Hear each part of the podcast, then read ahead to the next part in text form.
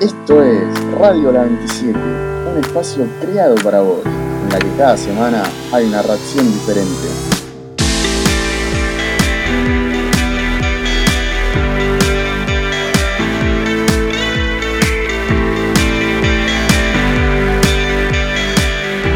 Bienvenidos a este segundo capítulo del podcast de la 27, donde vamos a charlar sobre dibujos animados.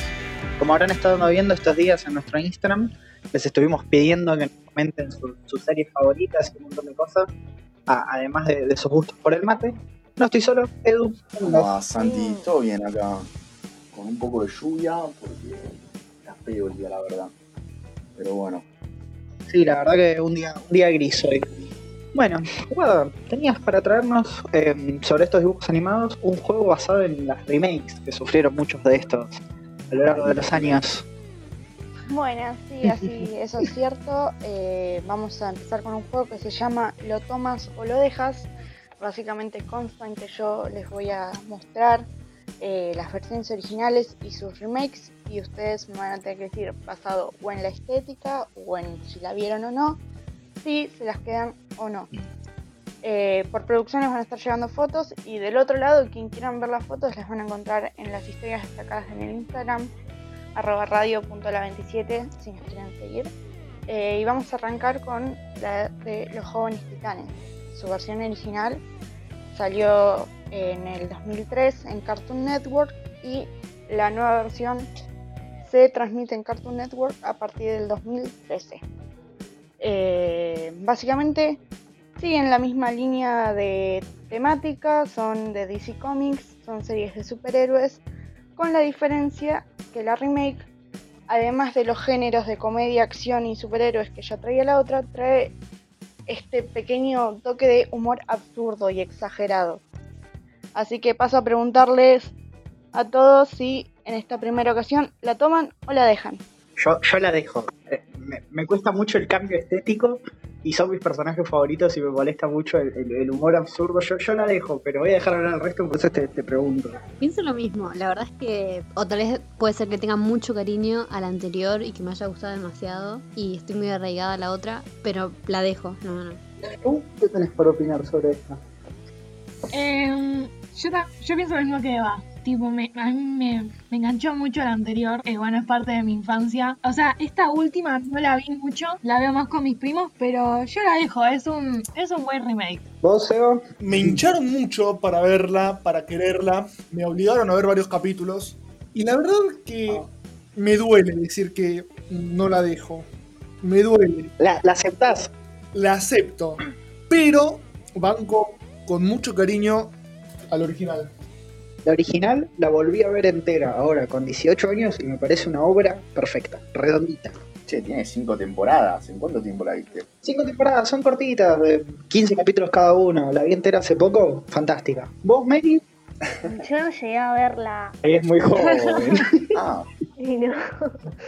Pero no, no me gustó el, el remake, así que lo dejo. No, me pareció muy, muy, muy absurdo el humor que lleva.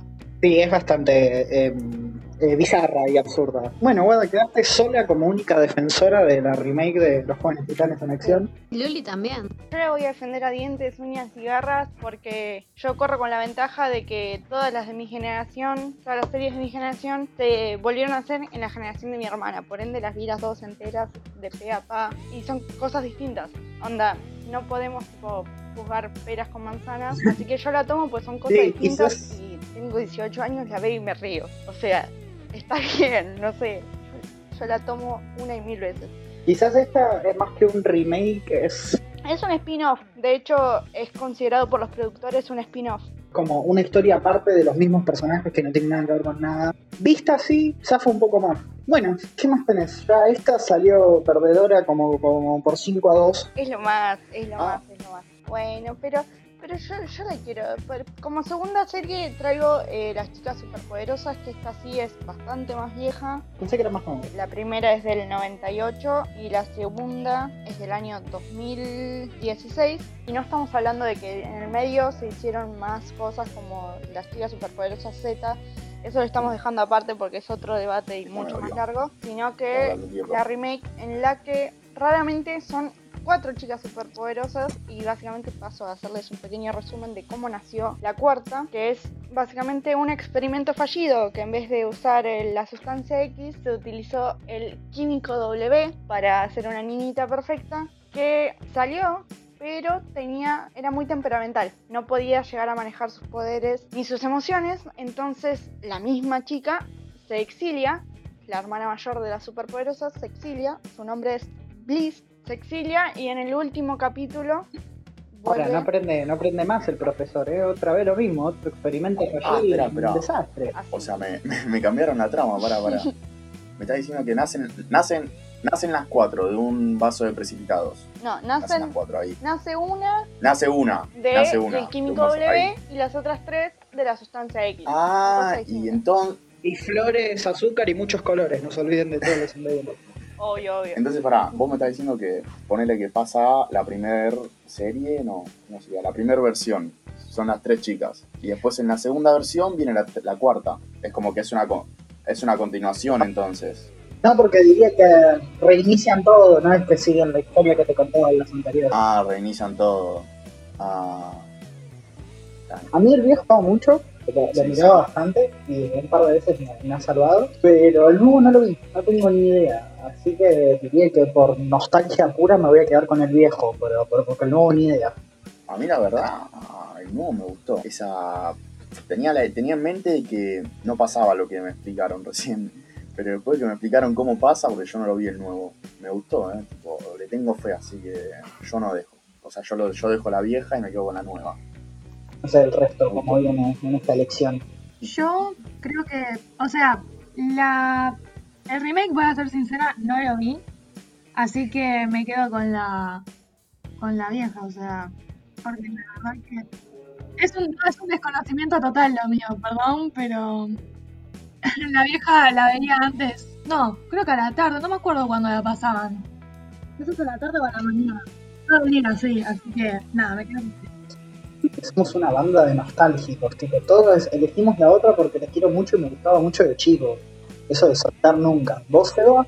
Y mira, yo la anterior también me pasa lo mismo, le tengo muchísimo cariño, me encanta. Me gustaría verla por curiosidad, pero no más que por eso. Porque bueno, nada, como que las chicas superpoderosas para mí es irreemplazable. Mientras siga estando en mojo jojo y a la asistente del alcalde no se le vea la cara, todo bien. A diferencia de todos ustedes, estoy un poco más abierta a lo que es lo nuevo, pero un poco porque no me queda otra también. Ya tuve que ver todas, tanto las viejas como las nuevas. Y no, no las, tipo, no te voy a decir que la tomo como que, ay, me encanta, pero no la dejo porque es la más fiel en cuanto a que tomaron la historia y la, tipo, hicieron una remake, no es que la modificaron a, a gusto y piacere de quien. Pero bueno, y después de esto que, que trajo un poco de debate, vamos a ir cerrando el juego. Espero que se hayan divertido, tanto los de acá como quien escuche. Así que con eso ya pasamos a la siguiente sección. Para, para, antes de seguir quiero hacerle mención a nuestros amigos de M&C Frutos Secos, que hoy nos acompañan con sus mix de frutos secos, cereales, maníes y snacks. Visítenos en su Instagram, mic.frutosecos, para conseguir los tuyos y acompañarnos en esta tarde. Y volvemos después de escuchar a Edu con MIC Frutos Secos. Esperemos que lo sigan porque la verdad tienen un montón de cosas que, que están muy muy buenas. Y bueno, Clau, vos contanos, ¿qué eran las series y dibujitos que vos veías cuando eras más chica? ¿Cómo están chicos? Los estaba escuchando y antes de nombrar las más este, antiguas, vamos a decir, lo voy a hacer una corrección a Edu, no es una corrección, una aclaración. Eduardo decía, ¿en dónde vemos a Hijitus? La veíamos en Canal Encuentro, me quiero morir, por Dios. Yo la veía en Canal de Aire. Hijitus ¿Y encuentro no es de aire? ¿O no? Sí, no sé, ahora, pero me refiero a que en ese momento eran cuatro canales de aire nada más. Estaba el 7, el 9, el 11 y el 13. Y a duras penas el canal 2. Nosotros teníamos todos los dibujitos de Disney, los veíamos por canal de, de aire, no teníamos necesidad de, de, pagar nada, gracias a Dios. Uno de ellos era Hijitus, sí, las series de Hijitus. Después estaba también las historias de Paturuzú, no sé si lo escucharon nombrar, estuvo la película hace muy Sí, poco, sí. con el tío, con el tío de Paturuzú, que se mandaba las suyas, que le encantaba el poder y el dinero, más que nada el dinero. Creo que leí un libro de Este, y bueno, y después este de Disney también, eh, no sé si ustedes las han llegado a ver, que duró muchísimos años, yo la veía en Ah, blanco y negro, sí, sí, era sí. el tío rico de las series de Pato Aventuras, de que tenía a los tres sobrinos de Pato Donald, Sí. Y estaba el tío rico luchando y resolviendo las macanas que se mandaban sus tres sobrinos atrás. El tío rico era el pato Donald. No, ese es el tío del pato Donald. Y tenía a los sobrinos, o sea, eran sus sobrinos nietos. Sí. pero No. No, No. es más viejo. Ah, pero era, era igual al Tío- pato Donald. claro, tío rico, en realidad es el tío abuelo de los tres patitos y es el tío del pato Donald. Se vestía, se vestía bien. Y esa, esa me acuerdo que la pasaban, la pasaban en Disney. Acá Sí, en sí. España, acá en América se decía tío rico, Eh, en España le decían tío Guillito. Sí. Se vieron cómo, cómo van cambiando. Después, bueno, otra de las que estuve viendo, no sé si corresponden a Disney, no, unas que son de Warner Bros. Este, que vi que estaba viendo en Instagram que a muchos les gusta, por ejemplo, la Pantera Rosa. La Pantera Rosa, las series de la Pantera Rosa estaban espectaculares con el, con el inspector jefe, Jacques, eh, para el inglés soy un desastre, Jacques Clouseau, se decía, que está- estuvo hecha por Black Edward. Eh, muy, muy buena la serie. eh, si pueden escuchar y tararear la música del inicio de la. Cuando escuchábamos la música de donde estábamos, salíamos corriendo a sentarnos al comedor y bueno. Ya se me hace agua la boca cada vez que me acuerdo. Hermoso esos momentos de sentarse y esperar el cana- poner el canal al horario que venía la Pantera Rosa en la merienda. Y eso que en ese momento no era tan rosa, porque la teníamos en blanco y negro y era en color gris. Pero nos imaginábamos que era rosa. Pero no, fantástico. Como esos, después teníamos también al Coyote y el Correcaminos, Tommy Jerry. Tommy Jerry era fan, pero esa creo que fue una de las que más duró. Ustedes lo llegaron a ver a Tommy Jerry. Uh, Tommy Jerry, una clásica. La siguen pasando ahora, si no me equivoco. Tipo una nueva versión. Terrible las peleas de terrible las peleas de, de Tommy Jerry donde eh, más me gustaban cuando ellos se aliaban no porque no eran muchas pero por momentos Tommy y Jerry fueron amigos. Había algo de amistad. Y cuando se peleaban eh, Jerry para justamente cuidarse de Tom eh, se metía mucho en la cucha de- del perro del, del hijo de, Spike, de Spike, el hijo de Spike Bulldog, que era el perro, el papá, eh, y bueno, se armaban y estábamos siempre ahí, sabíamos lo que venía, pero la seguíamos mirando. Sí, sí. O los Looney, los Looney Tunes. Para mí, la- los mejores recuerdos que tengo de Looney Tunes son los de las series de Bugs Bunny con el Pato Lucas. Temporada de patos. Para mí son mundiales. Y la otra que estaba muy buena y que eh, estuve investigando porque la verdad que no pensé que era tan, tan antigua. Se creó en el año 1949, El Coyote y el Correcaminos. Era, eh, fue una serie animada de, de Chuck Jones de, para Warner Brothers. Así que la verdad que esa, esa siempre me encantó, me encantó. Y siempre el coyote la ligaba y el correcamino seguía haciendo las suyas. Pero creo que esa tenía 15 años y la seguía viendo. Esa como la del inspector Casher.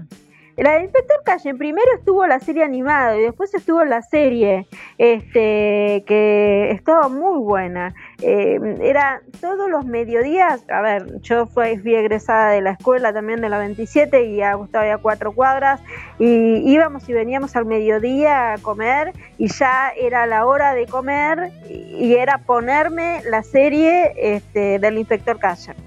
¿La, la, la escucharon la, la canción alguna vez? Chan, chararara, Sí. chara, chara. No. Tenía de todo, tenía hasta un ventilador en el techo, le sacaba el sombrero y googleen, googleen, chicos. Yo vi una película del inspector Gadget. yo me acuerdo, lo que era curioso era que él era un inspector y al final los casos siempre se resolvían, pero nunca los resolvía él. Siempre era la Torpe. sobrina que estaba ahí atrás. Yo les tengo un pequeño apunte que sé que les va a romper el, cor- el corazón sobre otra que nombraste, el coyote y el correcamino. Pero en realidad, los coyotes, tipo, la velocidad de los coyotes son como dos o tres veces más rápido que un correcaminos. O sea, en realidad toda esa serie es una, una vil mentira. Yo cuando me enteré fue muy... me rompió el corazón. Lo que pasa que en esa serie lo, lo que hacían es el crear el personaje de- del coyote muy, no sé si es tonto la palabra, pero era muy inocente. Era, era lo más mufa de la historia. Tenía más mala suerte ese hombre. Claro, claro, esa es el, digamos, la serie que, que generaron ellos, ¿no? De ese, eh, por ejemplo, les hacía crear un que pasaba un túnel y resulta que hacía un dibujo en una piedra y él se chocaba contra esa roca, más o menos. Y bueno, siempre, siempre haciendo el papel de inútil, pobrecito el coyote y el correcamino salía con la suya. Sí. Yo me enteré hace poco del Coyote del Correcaminos, que hubo hace un tiempo un multimillonario de estos con mucha plata que le pagó a los escritores de- del Coyote del Correcaminos, les pagó un fangote de plata, creo que eran 3 millones de dólares, solo para que le hagan un capítulo especial para él donde el coyote se logra correr, eh, comer al Correcaminos. Ah, bueno. Lo, lo que es tener plata, ¿no? Y sí, la verdad. La última de más, más cercana, o sea, ustedes tendrían 5 o 6 años más o menos, eh, era mi papá, mi papá el rockero, mi padre el rockero sería acá en América. Eh, bueno, trataba de, de la vida de, de un chico, Will Sila, eh, de Willy, que era el padre de una estrella de rock, por lo tanto él estuvo 12 años de su infancia viajando por todo el mundo. Y él era bastante nerd y trataba de educar al padre, porque el padre era un tipo recontra bohemio y se volvía loco con el padre. O sea, el hijo trataba de educar al padre. Estaba buena. Eh, Yo la miraba porque la miraba mi hijo, no, no, no era de mi época, no era de cuando yo era chica. Pero es una de las que más me llamaba la atención de las más cercanas, digamos. Yo haría lo mismo, obviamente. Ni me suena esta serie. ¿Qué pasa? Pero ni me suena, ¿eh? Mi padre el rockero. No, yo ahora la estoy buscando en internet y no sé, pero el padre parece un integrante de Kiss con el pelo Ah. verde radioactivo. Ahí está, esa, No, esa, no, Es esa. súper, súper glam, como está. No, a mí tampoco. La busqué y, y se estrenó en el 2003. Duró un año. Yo tenía do- un año en el 2003 y en el 2004 dos. Claro, En el claro. 2004 tenía dos años. Meli ni había nacido. claro. ¿Será? Ay, Meli. Éramos muy jóvenes. No. Ahí estuve haciendo un poco de, de investigación. Eh, estuvo en Nickelodeon, pero lo que tiene es que duró un año del 2003 al 2004. Por ende, nosotros ya tipo teníamos tres añitos y no, no éramos el público al que No, apuntaba. no triunfó, no triunfó aparentemente. ¿Un año? Ah, bueno, eran más, eran más chicos, más chicos todavía entonces. No, yo, yo me hice la idea. eh, no, claro, mi hijo es un poco más grande, tiene 21, pero bueno, no, este, ese evidentemente no, no duró mucho. Nosotros éramos fanáticos, pero no duró mucho. Bueno, es verdad. Yo les dejo una recomendación, la de Avatar, gente. A mí me encanta. Hace poco la volví a ver. eh, la leyenda de Era Aang. genial igual. Buenísima. Yo me acuerdo que la vi, pero nunca la entendí. Volveré a mirar. Te juro que es otra cosa cuando es un poco más grande.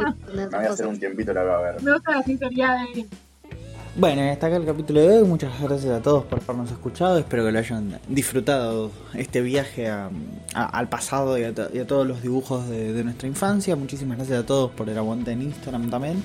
Y nos vemos la próxima semana con más. Abrazos, besos Chao. para todos y a todas. Chao. Un beso. Chao. Chao.